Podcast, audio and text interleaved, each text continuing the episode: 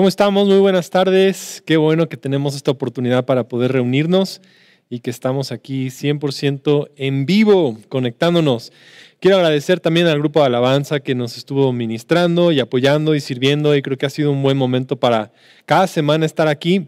Sí te animo mucho a que intentes hacer todo lo posible por ver esta transmisión en vivo. Sé que algunos ya están viendo la retransmisión o tal vez lo estás escuchando en podcast. Qué bueno, compártelo, nos ayuda mucho, pero el momento de reunirnos como iglesia y que el Espíritu Santo hable algo especial a tu vida en este instante y, y creo que Dios quiere que esta serie, todo lo que pueda pasar, sí moldee y establezca algunas cosas como fundamentos como iglesia. Entonces estoy, estoy emocionado, pero igual un poco nervioso porque el tema de hoy como que nos lleva a poder más ver nuestra vida y llevarla. A lo mejor cuando hablamos de todo lo que puede pasar, las demás, obviamente los demás mensajes van a ser de sí, amén, aleluya, vamos adelante. Pero este primero es que tenemos que poner una base, o sea, como hay algo previo que tenemos que prepararnos y que tenemos que ajustar en nuestro corazón para llevarlo. Creo que una de las cosas que, pueden ser impresionantes de milagros que estamos en la escritura a través de la Biblia, desde Génesis hasta Apocalipsis. Uno de los milagros más impresionantes es el milagro de una persona que resucita o salir de la muerte hacia la vida porque está desafiando las cosas que llamaríamos imposibles, está desafiando que los retos más grandes. Y quiero que comencemos leyendo uno de esos ejemplos en la escritura que vamos a tomar y después vamos a hablar acerca de dos mujeres que nos sirvan como ejemplo. Vamos a hablar de vidrios rotos, de basura, de muchas cosas, pero se va a poner bastante bien. Bueno, Primera de Reyes 17, 17 al 24 dice lo siguiente. Tiempo después, el hijo de la mujer se enfermó. Y esta es la primera mujer de la que voy a estar hablando. Voy a estar hablando de dos mujeres. Una tiene nombre, otra no tiene nombre. Y esta mujer tiene un hijo, es viuda y acaba de enfermar su hijo. Y dice, cada día empeoraba y finalmente murió. Entonces ella le dijo a Elías, ay hombre de Dios, ¿Qué me has hecho usted? ¿Ha venido aquí para señalarme mis pecados y matar a mi hijo? Pero Elías contestó, dame a tu hijo. Y creo que siempre hay una respuesta humana cuando nosotros vemos que algo difícil pasa, inmediatamente es como, es que fulanito pecó, tal persona tiene la culpa, como empezar a echar la culpa, empezar a apuntar el dedo, empezar a hablar de algo mal que está sucediendo, es que es culpa del gobierno, culpa de esto, culpa de tal gobierno, tal país, tal persona, esto. Y entonces viene lo siguiente, el hombre le dice, dame al hijo, entonces tomó el cuerpo cuerpo del niño de los brazos de la madre, lo cargó por las escaleras hasta la habitación donde él estaba alojado y puso sobre la cama. Después Elías clamó al Señor y dijo, oh Señor Dios mío, ¿por qué le has traído desgracia a esta viuda que me abrió su casa al provocar la muerte de su hijo? Entonces Elías se tendió sobre el niño tres veces y clamó, Señor, te ruego que le devuelvas la vida a este niño. El Señor oró la oración de Elías y la vida volvió al niño y revivió. Entonces Elías bajó al niño de la habitación en el piso de arriba y se lo entregó a su madre. Mira, le dijo, tu hijo vive. Y quiero que pongamos atención al versículo 24. Entonces la mujer le dijo a Elías, ahora estoy convencida de que usted es un hombre de Dios y que de verdad el Señor habla por medio de usted. Digo, como apenas te diste cuenta, tu hijo resucita, pasa este gran milagro y ahora sí ve ella lo que su fe había estado anhelando y deseando y finalmente ahí. Creo que sin duda algo que puede pasar, algo que puede ser impresionante, es cuando de muerte ahora venimos a vida. Y si eso puede pasar, entonces todo puede pasar. Si algo así, que ya no tenía propósito y que ya parecía que no servía, casi casi de la basura, sacan algo impresionante, entonces cualquier cosa puede suceder, todo puede pasar y eso es lo que estamos creyendo para ti y tu casa. Entonces quiero que oremos antes de poder recibir la palabra y tomemos este momento. Padre, gracias porque podemos tener, esto es una bendición, este momento para que podamos estar en línea, la bendición de todo lo que ha sucedido, todo lo que puedas llevar a cabo, todas las personas, todas las cosas que conectas, que unes, que haces, para que en este instante a una distancia podamos estar reunidos, pasar este momento.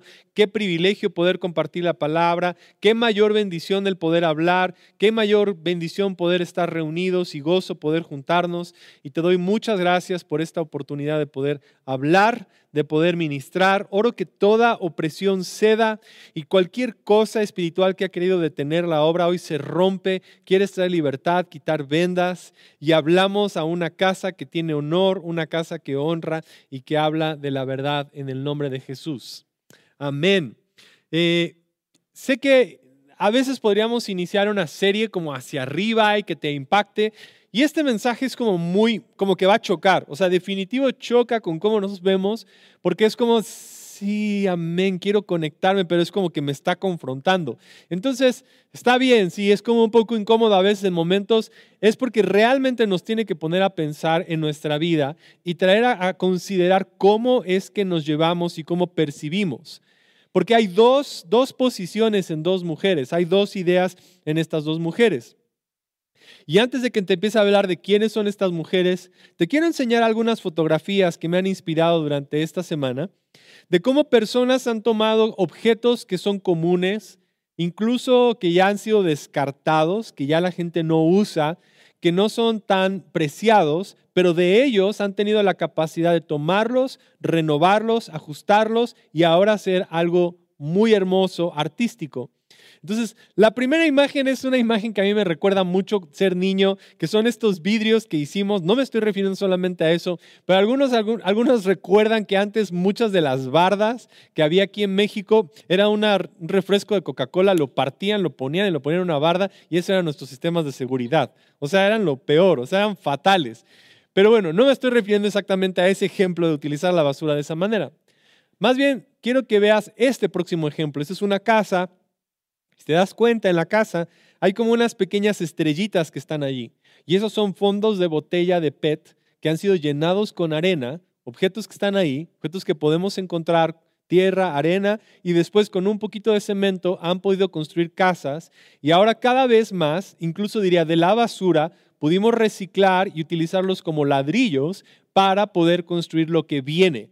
Yo no sé, pero en particular esa casa de repente me da una buena imagen de cómo es la iglesia. O sea, piedras o cosas que ya no tenían mucho propósito, ahora Dios nos llena y ahora servimos, incluso adelante dice que la iglesia está formada por ladrillos y que cada uno de nosotros somos como ladrillos en la casa del Señor, llenos de fuego, llenos de poder para poder construir su iglesia.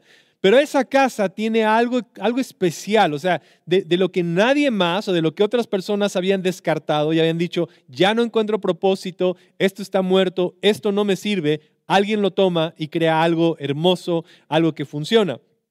Después tenemos unos ejemplos de un par de muebles de madera, lo mismo, madera reciclada, reencontrada, se encuentra la madera, se vuelve a arreglar, se vuelve a pintar, se hace el proceso de reconstrucción, porque aparte nos damos cuenta que ese árbol tuvo vida y la vida que entregó estaba ahí, no lo descartamos, no nada más lo consumimos y lo tiramos, sino ahora volvemos a dar espacio para no nada más una mentalidad de consumismo, sino de decir, todo lo que ya tengo lo quiero usar, lo quiero ocupar, lo quiero agradecer, porque cada una de estas cosas que he recibido han tenido una parte, un rol en mi vida. Entonces ahora rediseñan esa mesa.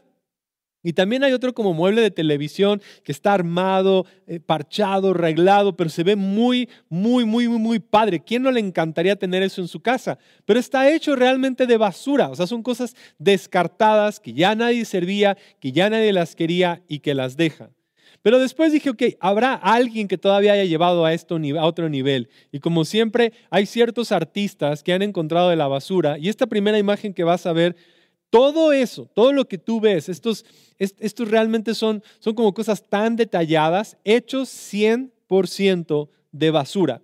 Encontraron de la basura ciertos objetos, los fueron reencontrando, rediseñando, restaurando, retomando y crean literal una obra de arte. O sea, estos están en museos donde la gente los ve y están reclamando aquello que era muerto y volviéndolo a traer vida. El siguiente ejemplo me gusta, son artículos viejos que estaban en una casa y que ahora son rediseñados para poder hacer una lámpara. Entonces son productos que ya estaban en la casa, que ya habían sido obsoletos, que ya tal vez eran como objetos de la casa de tu abuelita, que no tenían mucho, pero un poquito de pintura, un poquito de cuidado y forman algo. Y por último, esta imagen me encanta porque son unos caballos hechos de bolsas de plástico. Ya de las que había antes, ahí que te daban en el súper, que ya ahora ya no entregan, de esas bolsas blancas, de esas bolsas negras, hacer estos caballos eh, con el proceso de algo que ya no, o sea, no servía, no tenía uso, ya estaba ahí tirado. Esta capacidad de poder encontrar algo que ya no funciona y de la basura llevarlo. Y el poder de Dios es así, toma cosas que ya no servían, que ya a veces otros habían descartado, otros habían abandonado, otros no tenían y hace una cosa, los honra.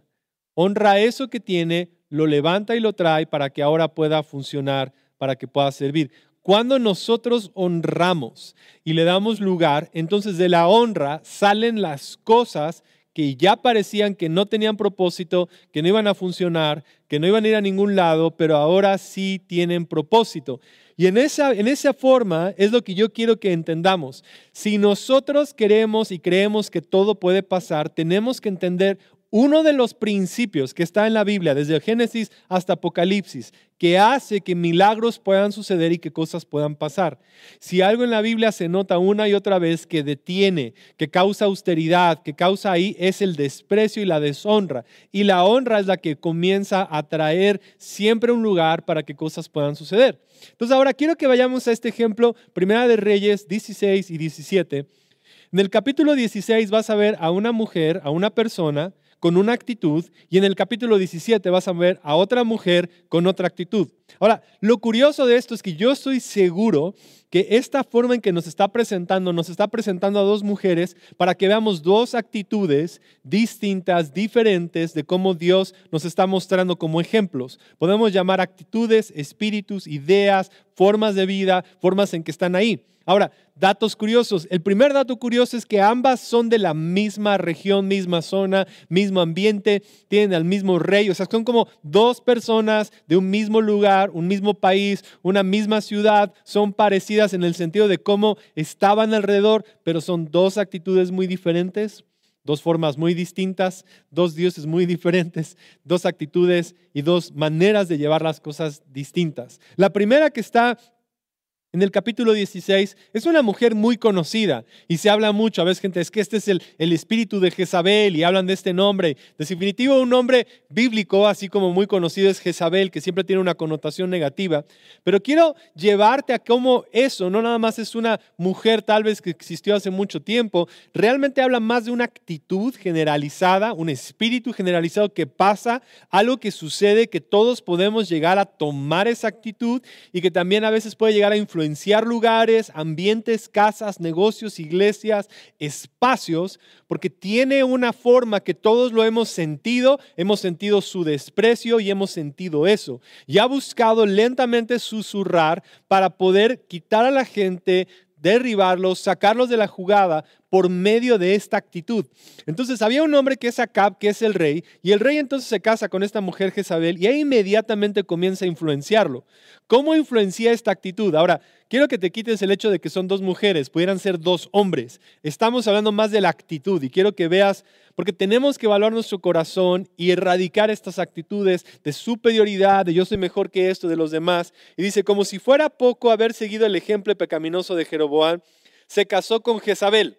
Entonces acá va mal y todavía va mal, se casa ahora con Jezabel, hija del rey Edbal, que significa oyó a Baal o sigue a Baal o seguidor de Baal. Entonces este Baal es el dios de la lluvia, de la fertilidad, el que trae la provisión, el que hace que las cosas puedan dar vida. Entonces esta es una forma de que la gente está buscando. Y viene esta mujer Jezabel, dice que es de los sidonios, estamos en Sidón para que lo veas, y comenzó a inclinarse y a rendir culto a Baal deja a Dios y ahora toma a otra fuente. Dicen, ahora yo quiero confiar en estas cosas para que esto traiga lluvia, esto traiga provisión, esto cambie las cosas, este sea. Y primero construyó un templo y un altar a Baal en Samaria. Luego levantó un poste dedicado a la diosa Acera y Acab hizo más para provocar el enojo de Dios.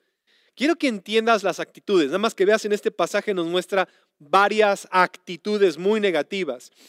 Y estas actitudes son todas las actitudes destructivas para que milagros puedan suceder, cosas puedan pasar y podamos ver transformación. Primero, el nombre de Jezabel habla más de una actitud como de quién te crees, quién es el príncipe, quién es el que manda aquí, y tú quién te crees para hacer esto, y tú quién te crees para tal cosa. Es como yo sé más, una actitud de superioridad, y tú por qué vienes aquí, y tú por qué entras a tal parte, y yo sé que tú y yo lo hemos sentido, hemos visto de otro lado el desprecio de esa actitud, al llegar a un lugar y que alguien más se sienta superior y que te demerite, te rechace, te saque de la jugada y, a veces incluso se respira tristemente a veces en las iglesias de, bueno, ¿y tú quién te crees? ¿Y tú por qué llegas así? Y este, tú eres el pecador y tú estás para allá y tú eres de tal parte. Y esta actitud de superioridad sobre otras personas es lo mismo que está buscando deshonrar a las personas que pueden estar en autoridad, a, autoridades, a tu jefe, a tal persona y esta persona a quien se cree. Y, esto se da de, padres a hijos, de hijos a padres, de esposos, de personas, de hermanos. o sea, se da en todos lados porque es una actitud de desprecio, de superioridad, de arrogancia que lleva a dividirnos. Y en ese ambiente va comiendo y destruyendo. Y el resultado de ese ambiente de desprecio, de superioridad, incluso hasta religiosa de yo sé más de la Biblia, se dan todos los niveles. Este es mejor que los demás, somos mejor que los de allá, somos mejor que los de acá. Va produciendo que haya sequedad. Y lo primero que vemos en el, en el capítulo 17 es que no llueve. O sea, justo lo que supuestamente Baal hace, que produce que no haya lluvia. Porque no importa cuáles eran los dioses que estaban ellos sirviendo, en la tierra del Dios vivo solo va a reinar Dios. Y en ese lugar lo que termina sucediendo es que este desprecio, en lugar de levantar a Baal, baja y consume la nación y comienza a traer sequedad, comienza a traer todo lo que detenía lo que Dios quería hacer. No hay avance, no hay fruto detiene las cosas y busca derribar a las personas en autoridad, busca derribar la libertad en el espíritu, busca libertad la oportunidad de que gente sea cambiada, porque busca decir, eres basura, te vas a quedar como basura, no te necesitamos, te despreciamos, no tienes nada que aportar y te saca. Y viene a atacar, viene a atacar a las personas, viene a atacar a personas en autoridad, pone a hijos contra padres, gente contra pastores, contra líderes, contra gente en negocios, porque viene a decir que no, tú quién te crees. Y acá termina incluso burlándose de Dios. Fíjate ahí, levanta un poste dedicado a cera y dice a provocar el enojo de Dios. En otra versión, en uno de los comentarios que estaba leyendo, él lo hizo para burlarse de Dios y decirle, Dios, a ti no te necesito. ¿Tú quién te crees, Dios? Literal lo vemos en Acab la misma actitud, la vemos en Jezabel la misma actitud, es la misma actitud que estaba en la nación de criticar, de atacar, de sentirse superior y de rechazar. Y en ese ambiente, en ese espacio, en esa forma, lo único que va a producir el fruto de eso es sequedad, es algo que no está prosperando y que no avanza. Pero por eso en comunidad hemos decidido tener parte de nuestra cultura el honor, honrar hacia arriba, honrar hacia abajo, honrar hacia todos lados. Porque cuando nosotros comenzamos a honrar, es como si estuviéramos regando suelo que aunque sea infértil, aunque sea seco, aunque sea basura, ahora regamos esa tierra que comienza a dar fruto. Y en medio de situaciones que parecen imposibles, situaciones, matrimonios destruidos, personas en drogas, situaciones complicadísimas, que nadie más da un peso por esas situaciones, que todos los demás han despreciado, decimos, aquí hay algo donde Dios puede hacer un milagro y todo puede pasar, porque vemos que no hay nada imposible para Dios y ahora en esa situación honramos y lo vemos. La única ocasión en la cual Jesús no estaba haciendo milagros fue cuando llegó a su propia casa y esa misma sensación de, superioridad, de, ah, es el ese es solamente el carpintero. Ah, es el hijo de María. Ah, nada más es con José. Ah, es él, es él, es el nada más. Esa actitud de superioridad fue la que produjo que Jesús y en Jesús no hubiera en ese momento milagros. No es porque Dios se hubiera alejado de Jesús, no es porque el Espíritu no lo quería hacer, es que la superioridad y la arrogancia estaban destruyendo para que algo pasara en ese momento. Pero cuando hay honor, vemos a Jesús que cada vez está siendo honrado y su nombre es exaltado, hay milagros y están sucediendo. Lo mismo vemos en Esther capítulo 1, la deshonra iba por toda la tierra, buscando destruir. Pero en el siguiente capítulo, en el capítulo 17 encontramos a una mujer. No nos dice su nombre. Y la razón por la cual no nos dice su nombre es porque está buscando demostrarnos a alguien que ni siquiera es conocido. O sea, la Biblia misma nos está poniendo que es viuda. Viuda es como lo más hacia abajo, porque ya no tendría a lo mejor hasta tierra, ya estaba en las últimas. Ya son personas que normalmente en la sociedad descartadas, no nos dice ni siquiera su nombre, no nos dice mucho acerca de esta mujer, solo nos dice que el profeta va a su casa. Y de los milagros, y cuando habla de Elías, que es considerado uno de los profetas más importantes en el Antiguo Testamento, uno de estos momentos con esta mujer, solo nos dice de dónde es porque nos está dando a entender las dos partes de alguien que es desconocido para que tú te puedas ver que en esa condición, sea quien sea, sea quien sea, donde vengas, donde tú estés, Dios puede tomar tu vida y restaurarla. Y está en el versículo 8 donde comenzamos a leer, Primera de Reyes 17, 8 al 14.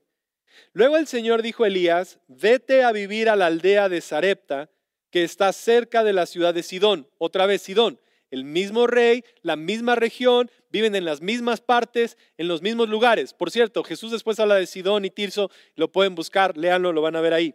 Yo le he ordenado a una viuda de allí que te alimente. Elías se dirigió a Zarepta y cuando llegó a las puertas del pueblo vio a una viuda juntando leña y le dijo, por favor, ¿podrías traerme un poco de agua en una taza? Y mientras ella iba a buscar el agua, le llamó y le dijo, también tráeme un bocado de pan. Pero ella respondió, le juro por el Señor su Dios que no tengo ni un pedazo de pan en la casa. Solo me queda un puñado de harina en el frasco y un poquito de aceite en el fondo del jarro. Estaba juntando algo de leña para preparar una última comida. Después mi hijo y yo moriremos.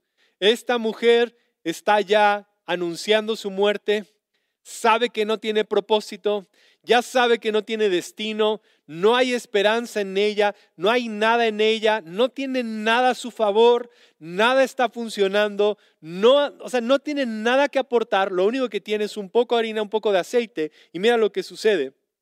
Versículo 13. Entonces Elías le dijo, no tengas miedo, sigue adelante y haz exactamente lo que acabas de decir, pero primero cocina un poco de pan para mí, luego con, los, con lo que te sobre, prepara la comida para ti y para tu hijo pues el Señor Dios de Israel dice, siempre habrá harina y aceite de oliva en tus recipientes hasta que el Señor mande lluvia y vuelvan a crecer los cultivos. Quiero que veas lo que hace el Señor. Toma a esta mujer que no tiene propósito, no tiene destino, le da una promesa de parte de Dios y le dice, si eres capaz de honrarme aún frente a nada de esperanza, aún caminando sobre el agua, aún sin ninguna otra oportunidad, ya no hay nada a tu favor, ya no va a pasar nada, aún en medio de escasez. Porque quiero que veas que aquí está pasando, no hay lluvia, no está pasando nada, todo está mal, el panorama económico es negativo, los pronósticos es que va a subir el dólar, que las cosas están poniendo peor. Y lo único que ella tiene, literal, es muerte. Lo único que ves, dice, pues no hay agua, no hay nada, no está lloviendo, no tengo cómo comer, me voy a morir. Y una palabra de parte de Dios viene a la vida de esta mujer y ella tiene una decisión, o va a honrar la palabra de Dios o se va a quedar ahí donde está y morir y que se acabe su vida. Pero decide esta mujer honrar al Señor, honrar la palabra de Dios, honrar lo que está hablando en ese momento, honrar la autoridad del profeta, porque hubiera dicho, ¿y tú quién te crees? Si hubiera tenido la misma actitud que tenía Jezabel, hubiera dicho, ¿y tú quién eres? ¿Y tú, tú quién te crees? O sea, ¿tú de dónde saliste? ¿Y aquí, a ti quién te manda? Y, Ay, sí, el profeta. O sea, ¿tú quién eres? No, esta mujer lo mira y dice, ok, no entiendo todo, pero decido obedecer y honrar y responder.